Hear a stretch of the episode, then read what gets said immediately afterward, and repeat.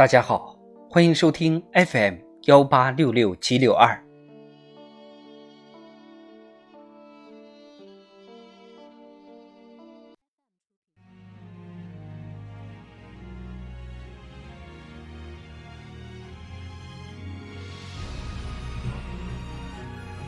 庆祝中国共产党建党一百周年特别节目《中国共产党一百年大事记》。二零零四年，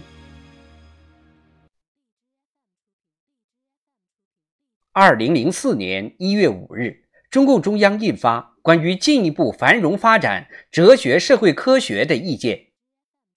二月二十六日，中共中央、国务院印发《关于进一步加强和改进未成年人思想道德建设的若干意见》。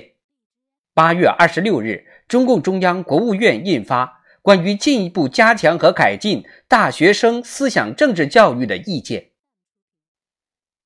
三月十日，胡锦涛在中央人口资源环境工作座谈会上讲话，全面阐述科学发展观的深刻内涵和基本要求。四月二十七日，胡锦涛在会见中央实施马克思主义理论研究和建设工程工作会议全体代表时指出。实施马克思主义理论研究和建设工程是关系党和国家事业发展的战略任务，是加强党的理论建设的重大举措。七月二十八日，中国第一个北极科学考察站——黄河站，在挪威斯匹茨卑尔根群岛的新奥尔良松建成并投入使用。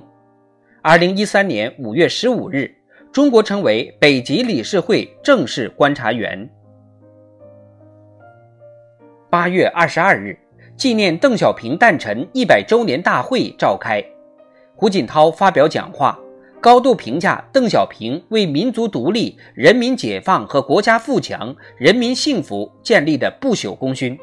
强调邓小平理论和三个代表重要思想是指引我们胜利前进的伟大旗帜。九月十六日至十九日，中共十六届四中全会召开，全会通过关于加强党的执政能力建设的决定，同意江泽民辞去中央军委主席职务，决定胡锦涛为中央军委主席。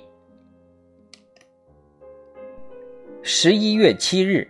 中共中央印发《关于在全党开展以实践三个代表重要思想为主要内容的》。保持共产党员先进性教育活动的意见。